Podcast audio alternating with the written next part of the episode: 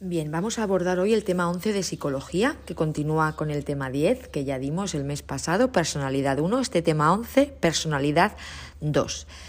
Como ya dijimos, el estudio de la personalidad es básico en psicología, a la vez que controvertido.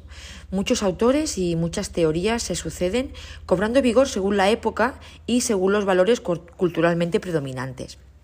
En su origen latino, el término personalidad significa máscara, la máscara teatral que se empleaba en las representaciones dramáticas. Ampliando el concepto un poco más, podemos decir que tiene cuatro sentidos. El primero como estímulo, es decir, aquello que uno aparenta ante los, ante los demás, pero que no lo es en realidad. El segundo sentido sería como rol, es decir, el papel desempeñado en la vida, como, como el papel que se le asigna a un actor. En tercer sentido sería como estatus. Aquí hablaríamos de la dignidad y la distinción humanas que muestra la persona. Y en cuarto sentido, como cualidad, es decir, como un conjunto de cualidades distintivas que capacitan al individuo, sus aptitudes y características que permiten que represente ese papel. Desde el punto de vista de la psicología científica de la personalidad, es a este cuarto sentido, al de la cualidad, al que se hace referencia. Un intento adecuado de definición de, personalidad nos lo proporciona Vicente Pelechano al destacar más que una definición universal, unas notas comunes de todas las definiciones, y son cuatro. La primera es la estabilidad conductual. Aparece cuando la conducta del sujeto persiste a lo largo del tiempo, es decir, se puede observar la misma reacción en situaciones separadas temporalmente. Una segunda nota común es la consistencia conductual. Aparece cuando la conducta del sujeto es similar en situaciones de distinta naturaleza. Otra nota común es la internalidad, es decir, la personalidad es de carácter interno, no siendo susceptible de observación ni de evaluación directa. Y por último, las diferencias individuales. Se pone énfasis en que los elementos distintivos se pone énfasis en los elementos distintivos de los sujetos, permitiendo que, que, la conducta de una persona sea diferente a la de otras personas en situaciones similares. Por lo tanto, las cuatro notas comunes de la personalidad que nos proporciona Vicente Pelechano es la estabilidad conductual, la consistencia conductual, la internalidad y las diferencias individuales aunque todo ello podría concretarse en las dos caras del concepto de persona, que ya en 1937 estableció Alport, una que hace referencia a lo que el individuo ofrece al exterior y la otra que hace referencia a lo íntimo, lo interior y específico del individuo. Eh, la estabilidad conductual y la consistencia sería lo, que el individuo ofrece al exterior y la internalidad y las diferencias individuales lo eh, interior y específico de cada uno. Y dicho aún de una forma más simple, siguiendo a Fernández Tres Palacios, la personalidad es la manera de ser con la que se expresa, la manera de pensar, la manera de sentir y la manera de actuar de una persona durante todos los días y en todas las ocasiones indicando con ello que una persona tiene una manera congruente de actuar a través del tiempo y en situaciones diferentes. Esta forma de entender la personalidad es muy útil porque nos permite hacer predicciones sobre el comportamiento y nos permite distinguir entre varias personas y a la vez elegir entre ellas. Ahora bien, ¿Cómo se estudia esta manera de ser? Pues siguiendo a José Bermúdez, a grosso modo, se puede clasificar el estudio de la personalidad en tres enfoques, que son precisamente los que nos preguntan en este tema y que, y que son los siguientes. El primero, el enfoque personalista, que, se defiende, que defiende que la personalidad se debe a algo interior de la persona, a las características propias del sujeto. El segundo sería el enfoque situacionista, que defiende que la personalidad se debe a variables situacionales, encontrando que diferentes situaciones hacen que el individuo adquiera y ponga en juego unos hábitos u otros. Y en tercer lugar tendríamos el enfoque interaccionista, el cual defiende que la personalidad se debe a la interacción de características internas del sujeto con las situaciones. En este tema nos vamos a centrar en los dos últimos, en el enfoque situacionista y en el enfoque interaccionista. Vamos pues a por el primer punto del tema que son los modelos sociales de la personalidad, según Bandura y Michel. Cuando hablamos de modelos sociales, siguiendo los tres enfoques que hemos hecho en la introducción, nos estamos refiriendo al enfoque situacional, donde las variables que determinan la conducta son externas.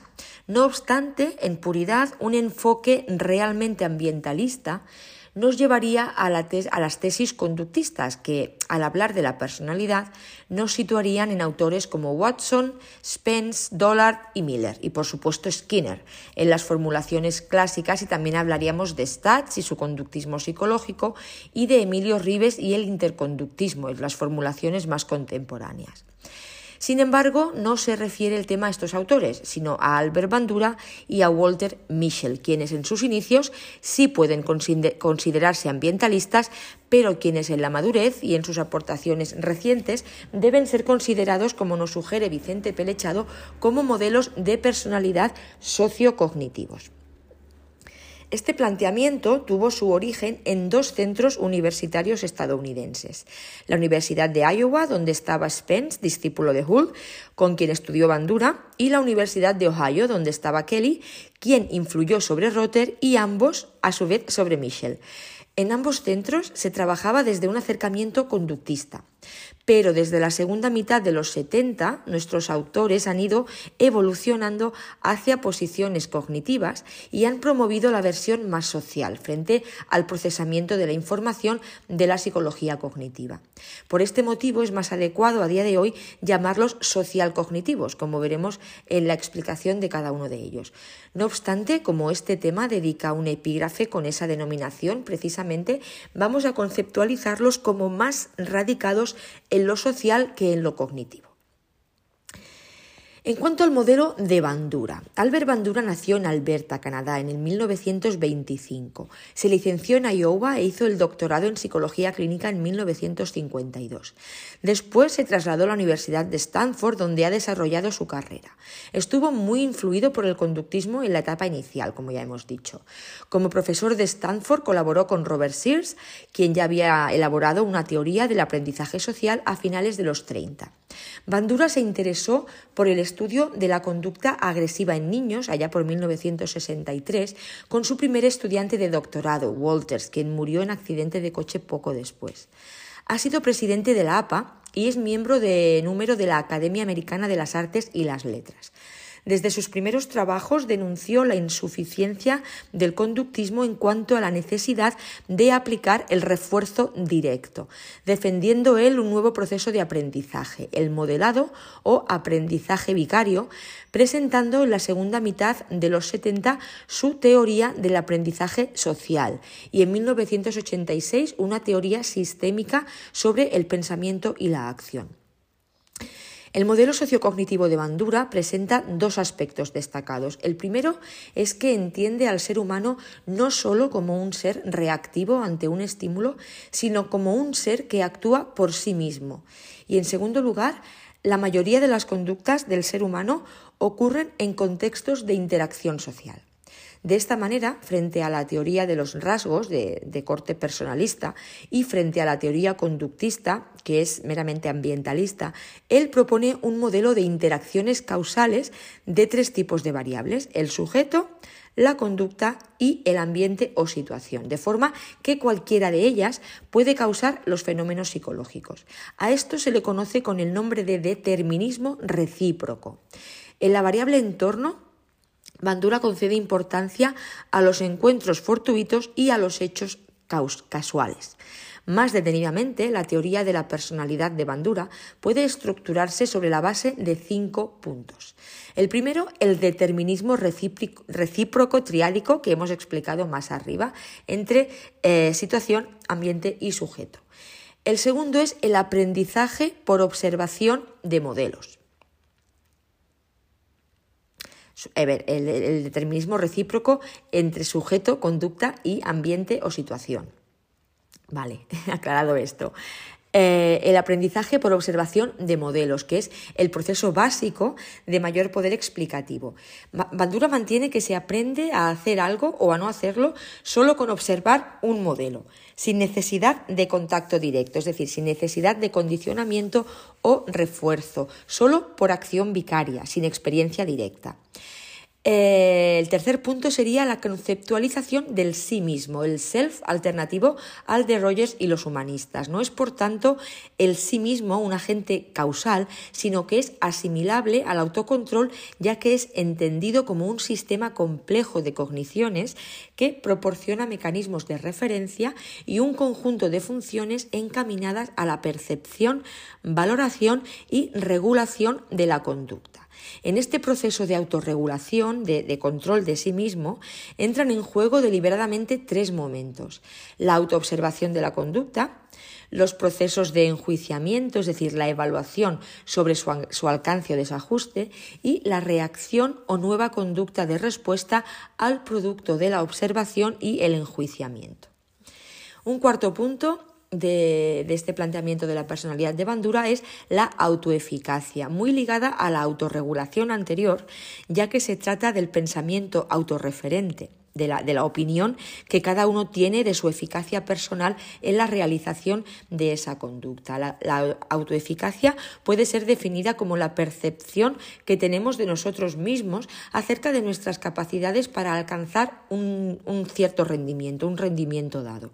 Consiste en la confianza eh, en que se podrá o no llevar a cabo la conducta necesaria para producir ese resultado deseado. Es una expectativa que puede distinguirse entre la expectativa de eficacia personal o autoeficacia propiamente dicha como un juicio emitido sobre la propia capacidad de alcanzar un cierto nivel de actuación y como expectativa de eficacia de resultado, haciendo referencia a las consecuencias más probables que producirá dicha ejecución. Es más importante la, primera, la expectativa de eficacia personal, ya que hay conductas que nos dan una eficacia de resultado probable, como fumar, el sexo, el sexo sin profilácticos, y sin embargo se siguen realizando precisamente por carencia de eficacia personal. Y el quinto punto de la teoría de la personalidad de Bandura es la agresión. Este es un tema central en la trayectoria de Bandura parte del experimento clásico de 1963 en el que se distinguieron tres grupos experimentales de niños. El grupo experimental 1 observó un modelo real que mostraba agresividad verbal y física dirigida a un muñeco de goma llamado Bobo y otros juguetes. El grupo experimental 2 observó una película que mostraba el mismo modelo comportándose de manera idéntica. Y el grupo 3, el grupo experimental 3, observó en una película de dibujos animados un modelo vestido de gato negro, mostrando una conducta violenta hacia el muñeco de goma. En el grupo control se seleccionaron niños equiparados en el nivel de agresividad previa, pero que no fueron expuestos a ningún modelo agresivo. Después los niños pasaban a una habitación donde sufrían una pequeña mm, eh, decepción o frustración y después cada niño pasó a la sala de experimentación donde estaban eh, los juguetes observados por los grupos experimentales. Los resultados corroboraron las hipótesis. Los niños expuestos al modelo agresivo mostraron más respuestas agresivas que los niños que no habían sido expuestos a él. En general, la conducta era dos veces más agresiva en el grupo experimental que en el grupo control. Esta fue la primera evidencia experimental de que la violencia televisiva no reduce la agresividad, más bien la potencia. Pero esta histórica investigación aportó un dato más. Las diferencias entre los dos grupos desaparecieron cuando se puso a todos los niños en la condición con incentivo, es decir, cuando se les recompensaba o premiaba por hacer la conducta observada. En este caso, los niños observaban al modelo manifestando una conducta agresiva, dando puñetazos al muñeco bobo bajo tres condiciones experimentales. En la primera condición, los niños observaban que al modelo se le recompensa, el modelo premiado. En la segunda, los niños observan que al modelo se le castiga, el modelo castigado. Y en el grupo de control, los niños observan que al modelo para quien la conducta agresiva no tiene consecuencias, o sea, el modelo sin consecuencias. Después, los niños pasaban a una habitación con los juguetes similares a los que habían observado. Bien, pues los resultados mostraron que el grupo 1 mostró la conducta más agresiva. El grupo 1 era aquel que se le había recompensado y que el grupo 2 la menos agresiva, era el grupo al que se le había castigado. Sin embargo, cuando a los niños de cualquier grupo se les recompensaba por hacer lo que el modelo, todos mostraron eh, elevada conducta agresiva. Cuando a los niños de cualquier grupo se les recompensaba por hacer lo que el modelo, todos mostraron elevada conducta agresiva, anulando de este modo las diferencias en la situación sin incentivo. En definitiva, Bandura aborda con detalle los distintos elementos implicados en el aprendizaje observacional, tratando de diferenciarlo de los, de los paradigmas de condicionamiento y asignándole el nombre de condicionamiento vicario. Para Bandura, los elementos estimulares que se presentan como modelo se retienen y transforman en representaciones simbólicas que ante determinadas señales ambientales se reproducen conductualmente, sirviendo así de guía de comportamiento. El aprendizaje se conceptualiza a través de la metáfora del procesamiento de la información y es entendido como una actividad en la que el modelo sería el input y la ejecución conductual el output, interponiéndose entre ambas una serie de procesos internos como atención, retención, producción y motivación es importante el hecho de que Bandura diferencia entre aprendizaje y ejecución, haciendo depender la ejecución de la conducta aprendida que permanece latente del reforzamiento. Para Bandura, el aprendizaje vicario es una forma de condicionamiento superior, que viene a dar cuenta de los fenómenos de aprendizaje que no son resultado de experiencias directas. Para él, la mayor parte de la conducta humana se adquiere de este modo, por aprendizaje Mm, vicario. Finalmente, no olvidemos la visión cognitiva de la limitación, para la cual Bandura formula el principio de determinismo recíproco, es decir, la existencia de influencia recíproca entre comportamiento y el medio, mediada por los procesos cognitivos del individuo, que es considerado como un sistema representacional competente. Bien, vamos a ver ahora eh, el modelo de Michel, dentro también de, de estos mm, modelos sociales de la personalidad. Walter Michel nació en 1930 en Viena y se crió a poca distancia de la casa de Freud, pero tuvo que emigrar a Estados Unidos, huyendo del nazismo, estableciéndose en la ciudad de New York, donde estudió pintura y escultura. En 1951 estudia psicología clínica, a la vez que se titula en trabajo social. Le impactó bastante la lectura de Simon Freud y trató de aplicar su modelo en intervención con delincuentes jóvenes de áreas deprimidas de New York pero se desilusionó mucho ante los mínimos resultados obtenidos. Fue en la Universidad de Ohio donde tomó contacto con Rotter y con Nelly y después estuvo en Harvard y más tarde hacia el 62 con Bandura en Stanford. El nombre de Michel saltó a la palestra científica por su libro de 1968 Personality and Assessment, donde realiza una fuerte crítica a la psicología de los rasgos defendiendo una postura ambientalista donde las variables contextuales determinan la conducta.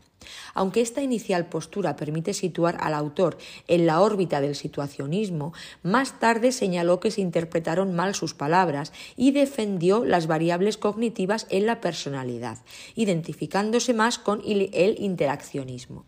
Los manuales, en concreto el de Lawrence, el Lawrence Pervin, también pelechado, sitúa su teoría como de aprendizaje social cognitivo de la personalidad sobre la base de cinco elementos sociales cognitivos. Vamos a ver estos elementos. El primero es que las personas tienen constructos personales y estrategias codificadas. Es la manera como los individuos interpretan y procesan la información relevante de lo más destacado. Puede verse la influencia de Kelly aquí en esta eh, teoría de los constructos personales. Alude a la importancia que atribuye el sujeto a los estímulos. El segundo elemento social cognitivo de Michel es que las personas tienen valores subjetivos, preferencias y metas hacia las tareas vitales. Quiere ello destacar la conducta intencional y la orientación hacia el futuro de ésta, centrando la atención en lo que la gente quiere hacer en vez de en lo que tiene. Tercer elemento social cognitivo es que las personas tienen expectativas acerca de las consecuencias de su acción.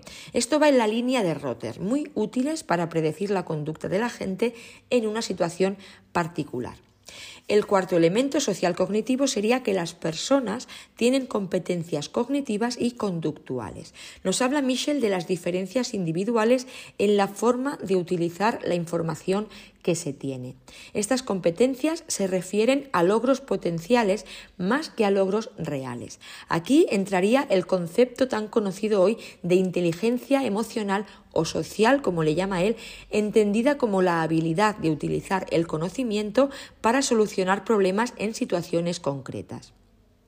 Y en quinto lugar, el quinto elemento social cognitivo de Michel sería que las personas tienen sistemas de autorregulación psicológica. Alude a los objetivos a largo plazo, aquellos que se mantienen y desarrollan a lo largo de extensos periodos de tiempo, aun cuando haya poco respaldo externo para su consecución, no abandonándolos pese a las frustraciones. Michel cuestiona la utilidad de los rasgos para describir la personalidad. Como alternativa, propone un conjunto de variables cognitivas que interactúan con las influencias sociales. Sostiene que las personas participan activa y cognitivamente en sus interacciones con el medio. Las respuestas al medio son diferentes porque también lo son las experiencias personales que cada uno tiene en relación con dicho ambiente. Considera que estas variables personales influyen en la conducta cuando la situación ambiental es débil o ambigua, ya que si las fuerzas ambientales son claras y fuertes, son ellas las que determinan la conducta y la personalidad del individuo. Más recientemente, Michel y su colega Shouda 1997, han elaborado la teoría del sistema cognitivo afectivo de la personalidad, donde integran los elementos antes citados bajo la denominación de unidades cognitivo-afectivas, expuestas por el propio Michel en 2004. Vamos a ver cuáles son estas cinco unidades cognitivo-afectivas. La primera es son las estrategias de codificación. Alude al modo en que las personas construyen o clasifican un hecho. El segundo serían los objetivos, valores y preferencias subjetivos, donde informa de la atención selectiva hacia determinados hechos. En tercer lugar, dentro de las unidades cognitivo-afectivas tenemos las expectativas de una conducta resultado o un estímulo resultado y opiniones con respecto a una situación concreta. El cuarto tipo de unidades cognitivo-afectivas serían las capacidades y estrategias de autocontrol. Aquí Michel alude a lo que las personas pueden hacer y sus estrategias y planes para llevar a cabo una conducta deseada. Y por último, la quinta unidad cognitivo-afectiva son las respuestas afectivas, que aluden a sentimientos, emociones y reacciones fisiológicas como importantes en la conducta. Bien, pues visto los modelos sociales, vamos a ver los modelos conductuales de la personalidad, donde vamos a hablar del el modelo de Stats. Bien, en primer lugar, conviene ubicar el conductismo, el conductismo paradigmático de Stats en la tradición conductual. Sin embargo, se trata de una aportación teórica que hace del conductismo skinneriano una propuesta de carácter más psicológico. De este modo, es innegable la inspiración en el conductismo operante y la defensa del refuerzo como elemento que determina la propia historia de aprendizaje de las personas. Sin embargo, uno de los elementos más importantes de esta aportación es la existencia de introspección en las personas, lo cual diferencia el modelo del del conductismo más ortodoxo o radical. En esta misma línea presta también atención a la consideración de diferencias individuales que explicarían el hecho de que las personas respondamos de forma distinta al entorno. Queda claro, por tanto, que la tradición operante clásica está presente en Stats, de forma que se defiende la existencia de los constructos y elementos más clásicamente conductuales, refuerzos, castigos, generalización, discriminación, etc. Sin embargo, nuevamente el modelo defiende elementos ciertamente novedosos como el valor que el sujeto le da al refuerzo. Ello explica, obviamente, que algunas recompensas sean reforzantes para unos sujetos y no lo sean para otros. Esto conecta directamente con la existencia de fenómenos internos, emociones o afectos en ese proceso de otorgar un valor determinado a un refuerzo particular. La teoría de Stats concede también importancia a los aprendizajes tempranos, los cuales son muy relevantes en el comportamiento de las personas. Un comportamiento defiende que se complejiza con el paso del tiempo y crea asociaciones operantes estables en tres repertorios, el lenguaje cognoscitivo, el emocional emotivo y el sensomotor. Estos repertorios básicos de conducta son, por así decirlo, el núcleo de la personalidad del sujeto, precisamente por su alto grado de estabilidad y resistencia a la modificación. Uno de los elementos de STATS es el de aprendizaje acumulativo jerárquico, a través del cual se considera que las sucesivas agrupaciones de unidades pequeñas de conducta forman configuraciones más complejas. Estas como conjunto están sujetas a los principios de aprendizaje de la misma forma que ocurre en las respuestas unitarias elementales. Así, cada nivel de conducta tiene una configuración específica, siendo una jerarquía superior con respecto a la acumulación inclusiva de aprendizajes de los niveles anteriores. La inclusión de esta teoría en este tema, en el cual se abordan los modelos sociales de la personalidad, es oportuna porque también en STATS se atiende eh, al llamado aprendizaje social. A este se llega por la observación y el modelado. Esto otorga al sujeto un papel activo en el aprendizaje. A diferencia de Skinner, que plantea un determinismo situacional y excluye dimensiones internas, para Stats el aprendizaje surge de una interacción entre dos elementos, sujeto y ambiente, siendo el primero de ellos fundamental. Stats también otorga un papel relevante a las predisposiciones biológicas que están más ausentes en la tradición clásica. En resumen, las aportaciones del conductismo paradigmático se basan en las siguientes ideas. Una mayor importancia de las variables internas como los afectos y la capacidad de introspección. El reconocimiento de las diferencias individuales originadas en distintas historias de aprendizaje. La estabilidad que se le presupone a los repertorios de aprendizaje y una mayor complejidad en la conceptualización del aprendizaje, lo que a su vez amplía las áreas de intervención trascendiendo la mera influencia situacional o ambiental. Existen variables internas psicológicas que convierten al sujeto en un ser activo en su proceso de aprendizaje. Y ahora vamos a ver el modelo interaccionista. ¿Cuáles son las formas de interaccionismo?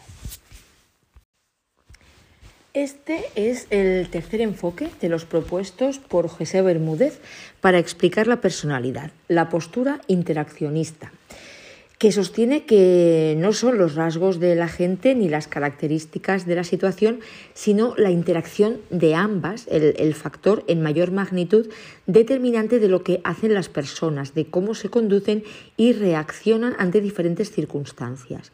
Los postulados del interaccionismo se resumen en tres puntos esenciales. El primero es que la conducta está determinado o determinada por un proceso dinámico y continuo de interacción entre el individuo y la situación.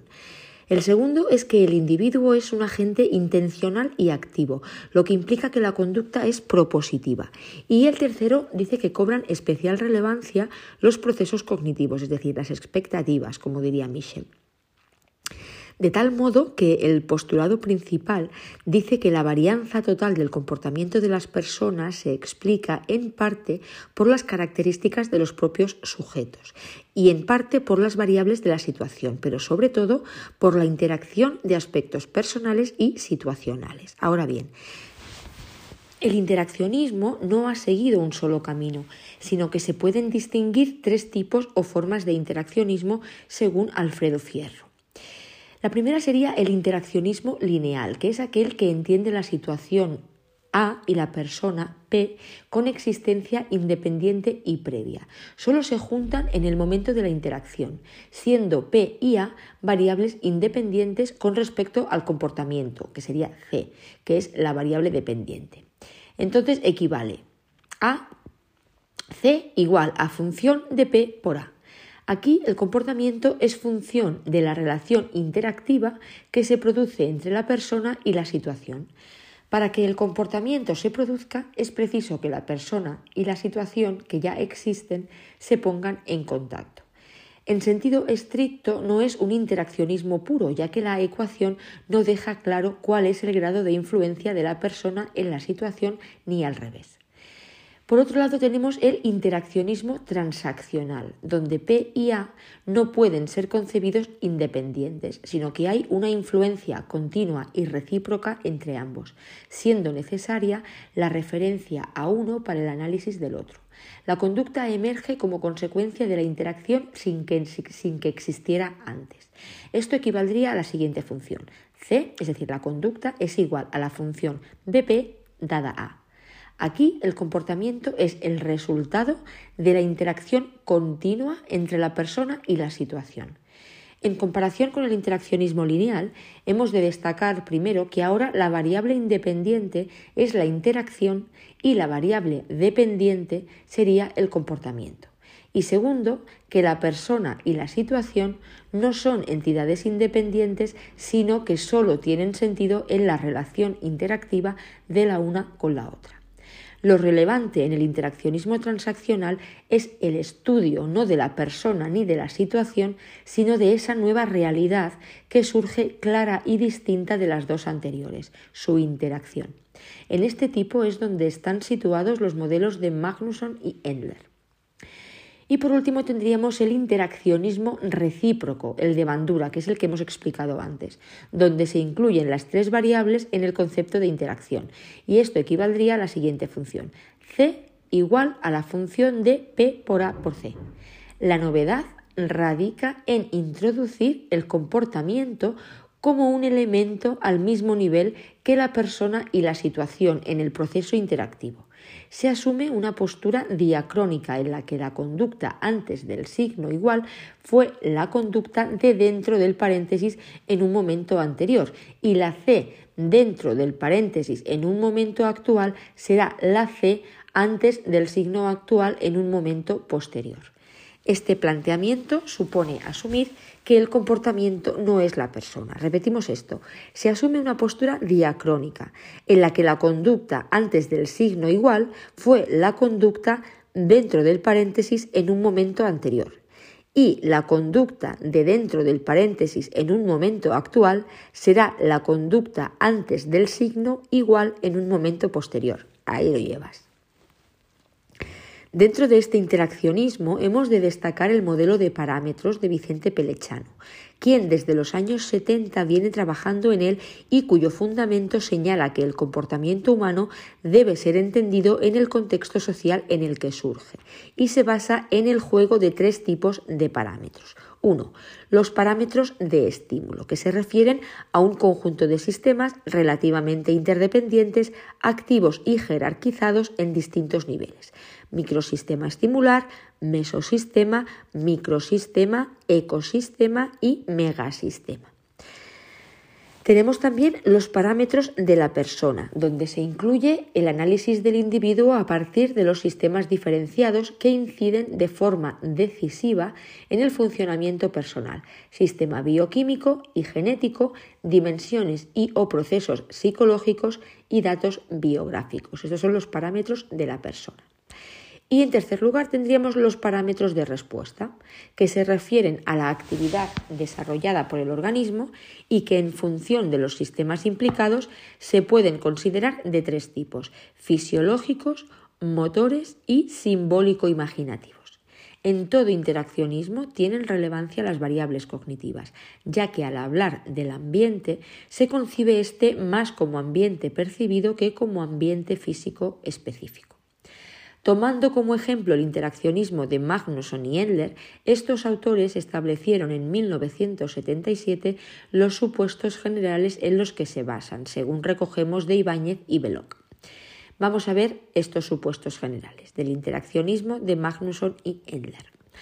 La conducta es función de un proceso de interacciones múltiples o feedback entre la persona y las situaciones. La persona es un agente activo e intencional en el proceso de interacción. En el proceso de interacción y con respecto a la, persona, los factores cognitivos y motivacionales son los determinantes esenciales de la conducta.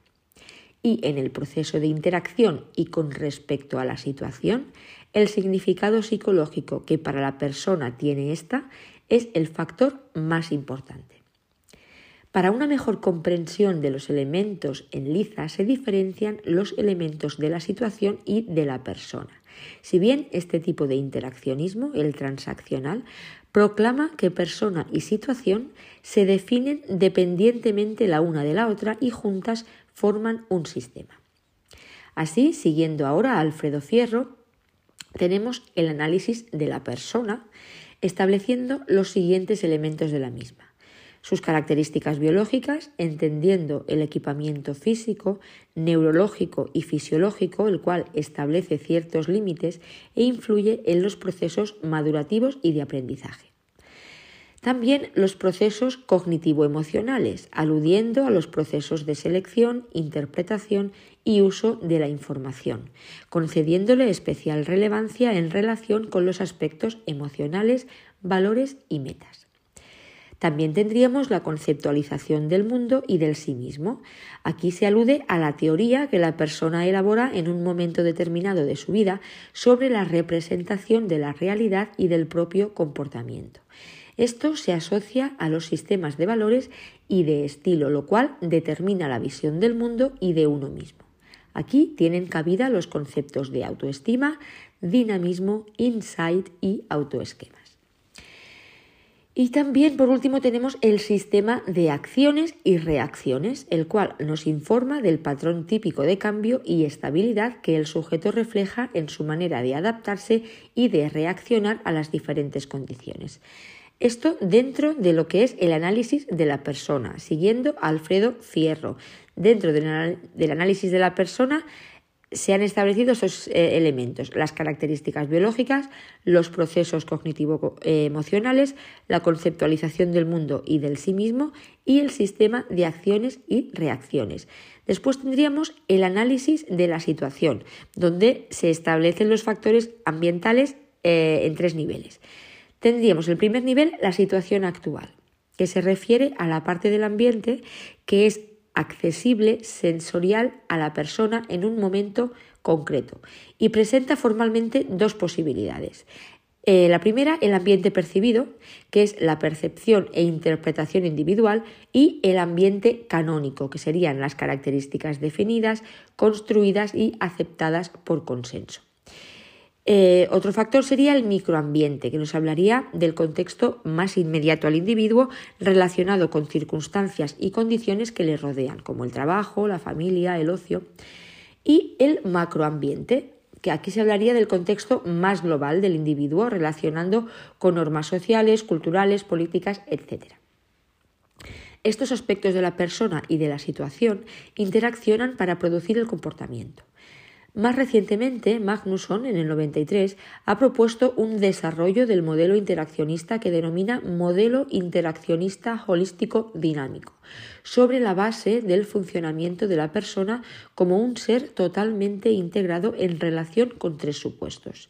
El primero, el individuo se desarrolla y funciona como un organismo total e integrado. No hay elementos singulares per se, aislados de la totalidad.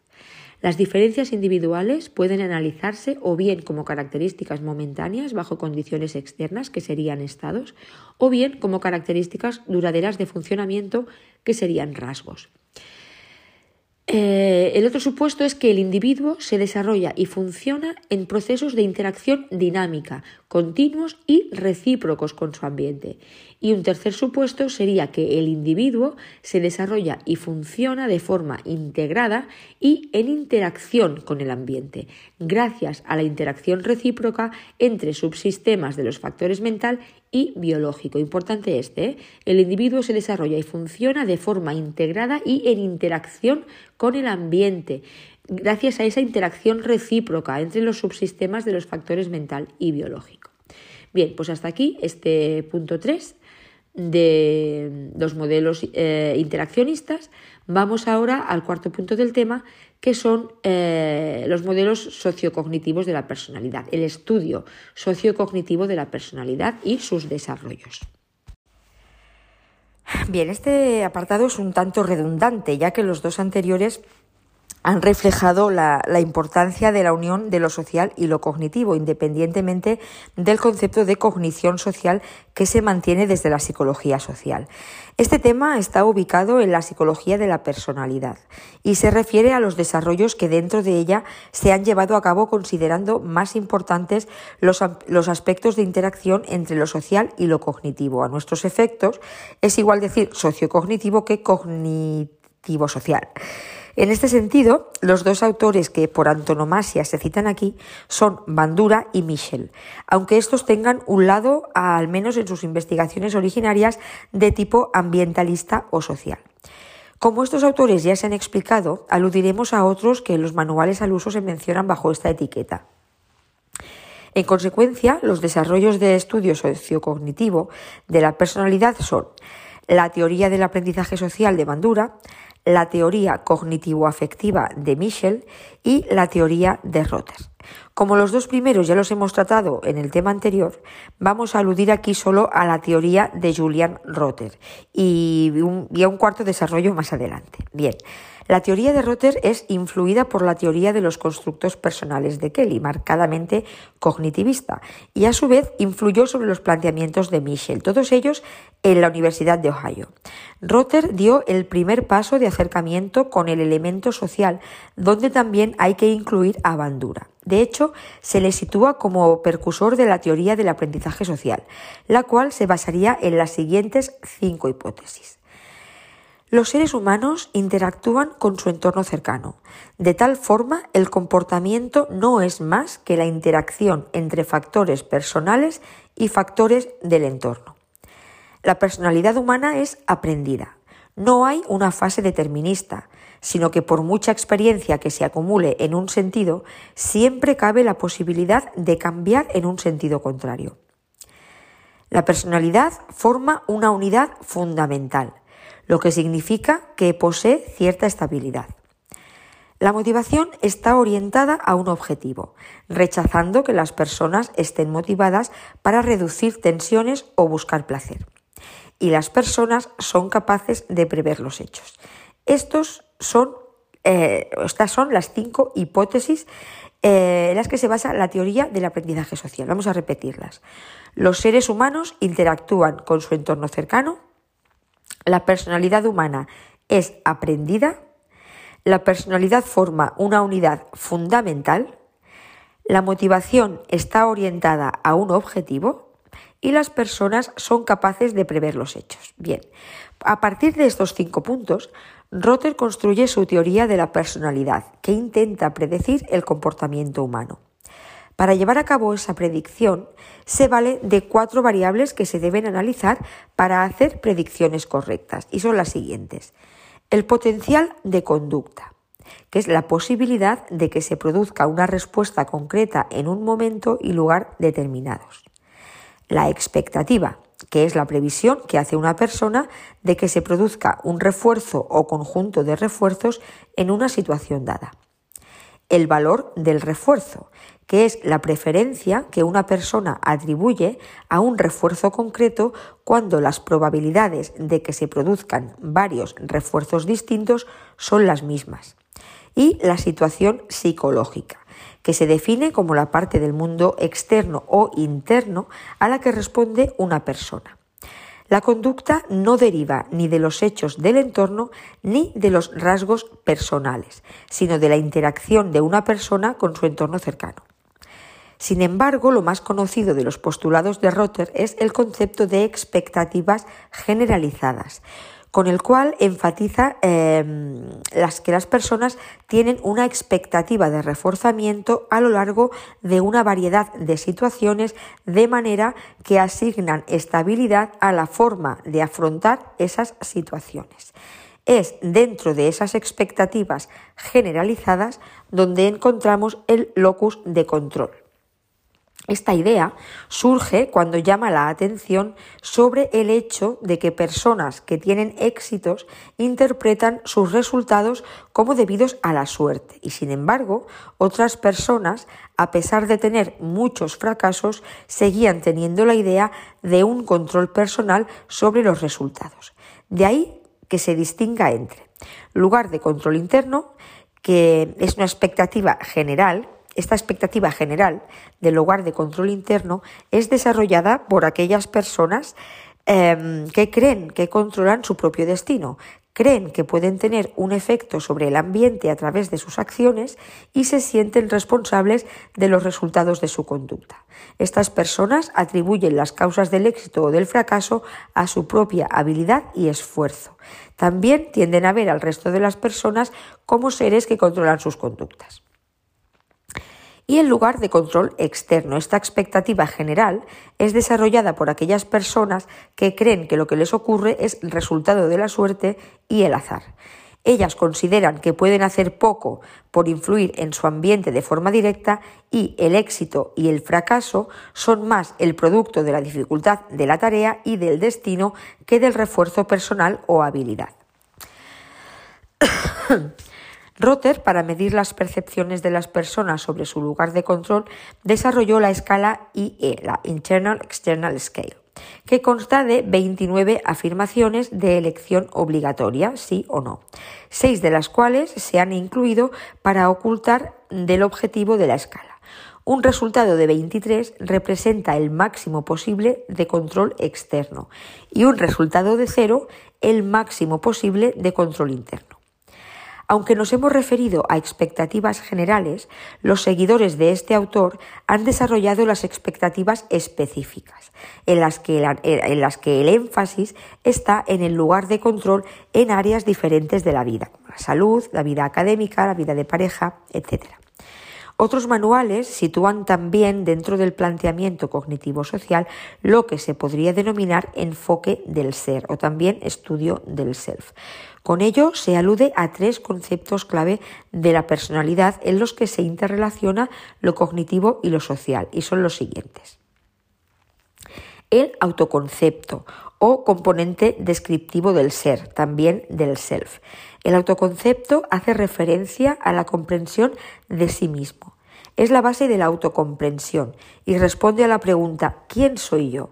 No se adquiere de una vez, sino que se desarrolla a lo largo de los años, siendo el sexo y la edad de los primeros aspectos que las personas aprenden a identificar y a asociar consigo mismos. Para McAdams, el autoconcepto se representa como una historia narrada. Las personas crean esas historias autobiográficas internalizadas y las historias les permiten reconstruir sus pasados y anticipar sus futuros en formas que proporcionen a su vida un grado de unidad y de propósito. Luego tenemos la autoestima o componente evaluativo del ser o del self. El autoconcepto es componente descriptivo, la autoestima componente evaluativo. La autoestima es una evaluación general del autoconcepto a lo largo de una dimensión bueno, malo o agrado disgusto. La autoestima es la suma de las reacciones positivas y negativas de la persona a todos los aspectos de su autoconcepto, teniendo normalmente una reacción contradictoria respecto a nosotros mismos. Y por último tendríamos la identidad social o componente social del ser o del self. La identidad social es el ser que se muestra a otras personas. Es la parte de nosotros que usamos para crear una impresión, para hacer saber a otros quiénes somos y qué pueden esperar de nosotros. Es diferente del autoconcepto debido que eh, debido a que la identidad contiene elementos que son observables desde el punto de vista social, expresiones exteriores disponibles en forma pública del self. La etnia y el género son los aspectos de la identidad social. Bien, pues visto esto, ahora llegamos al último punto del tema, que son las ventajas y limitaciones de estos modelos. Estos modelos pudiera parecer que son menos criticados que los modelos factoriales e incluso puede decirse que al ganar en complejidad es porque abordan de forma más realista y por ende más compleja la actuación humana. No obstante, hemos de decir que también han recibido críticas, las cuales sistematizaremos junto a las aportaciones. Entre las ventajas de los modelos sociales o cognitivos sociales encontramos las siguientes. En primer lugar, conciben, conciben al ser humano como formando parte activa de su propia biografía personal, considerándolo como el principal actor de ella. Por otro lado, el inventario de procesos y fenómenos que pueblan el concepto de ser humano en Bandura permite llevar a cabo intervenciones sobre cada uno de esos procesos, con terapéuticas dirigidas a la mejora y promoción de la persona, como entrenar en autoeficacia, en modelado, en autoobservación, diferenciar entre aprendizaje y ejecución, modelado encubierto, también permiten estudiar en qué situaciones son más importantes unos procesos u otros y así ofrecen una alternativa a las concepciones del ser humano al uso, más globales y no susceptibles al análisis de componentes. El modelo de Bandura ofrece una forma concreta de intervención. Propone técnicas de terapia, procedimientos de cambio orientados al fomento de la eficacia personal. Bandura y Michel insisten en los elementos de autoactivación y generación de metas, expectativas y modos de funcionamiento personal, elementos que proporcionan bases de actuación para el individuo. Los más atrevidos han llegado a plantear que desde estos modelos se puede hablar de disposición comportamental, sobre todo en relación a Michel, que es el abanderado del integracionismo, sobre todo si se habla de consistencia transituacional y si se restringe la explicación a parcelas concretas. Y entre las limitaciones de estos modelos sociales debemos apuntar las siguientes. Se ha criticado que el hecho de inventariar fenómenos, procesos y o recursos no aporta nada acerca de la estructura de la personalidad, ni permite obtener una forma de articular los elementos inventariados.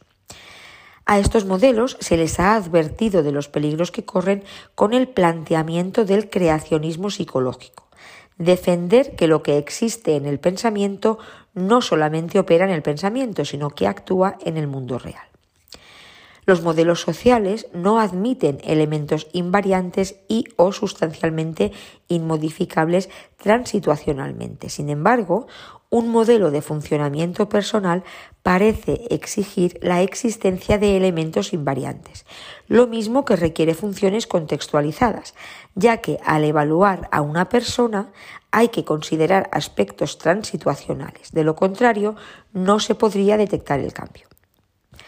Pelechano realiza una crítica conceptual al indicar que resulta contradictorio que se defienda una, aceptación, acepción social de la conducta y de la personalidad, a la vez que se propone una idea naturalista de la ciencia. Otra limitación que se ha apuntado es de tipo metodológico, ya que han defendido la investigación microanalítica, es decir, estudiar poco número de variables con pocos sujetos y en situaciones controladas de laboratorio, por que solo tienen validez interna, teniendo problemas para la generalización de los resultados.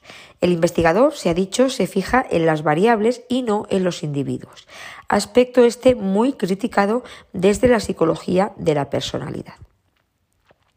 Y la crítica más dura al situacionismo la realiza Bowers, quien cuestiona dos postulados del mismo. El primero es que las respuestas observadas se vinculen causalmente con los estímulos presentes en la situación. La causalidad supone algo más que la observación de regularidades empíricas. Y segundo, que el experimento sea el método más apropiado para descubrir enlaces estímulo-respuesta, porque el experimento se centra en detectar el cambio y no la estabilidad conductual. Respecto a los modelos interaccionistas, estas serían algunas de sus ventajas. El modelo interaccionista es la respuesta más ambiciosa al problema de la consistencia comportamental. Estos modelos, frente a los modelos lineales, tienen en cuenta la interdependencia entre los aspectos simples de la personalidad, como tipos y rasgos, los aspectos dinámicos y los factores operativos de la personalidad, es decir, las situaciones. Desde esta perspectiva, más que hablar de consistencia, término polémico donde los haya, cabe hablar de coherencia, entendiendo esta como la posibilidad de predecir la conducta a partir de factores inherentes a la persona y a la situación, lo que no implica necesariamente estabilidad. Se contempla la existencia de interacciones entre los aspectos del funcionamiento individual y entre factores individuales y ambientales. Es el planteamiento que mejor da cuenta de los procesos psicológicos en su funcionamiento dinámico. Pensamientos, sentimientos, acciones, reacciones son aspectos de los procesos holísticos regidos por las reglas de la interacción dinámica. Aunque se consideraba que el interaccionismo se oponía a la psicología de los rasgos, eso es así siempre que el funcionamiento individual se conciba sobre la base de los rasgos. El interaccionismo acepta que haya aspectos permanentes en las personas, más o menos como rasgos.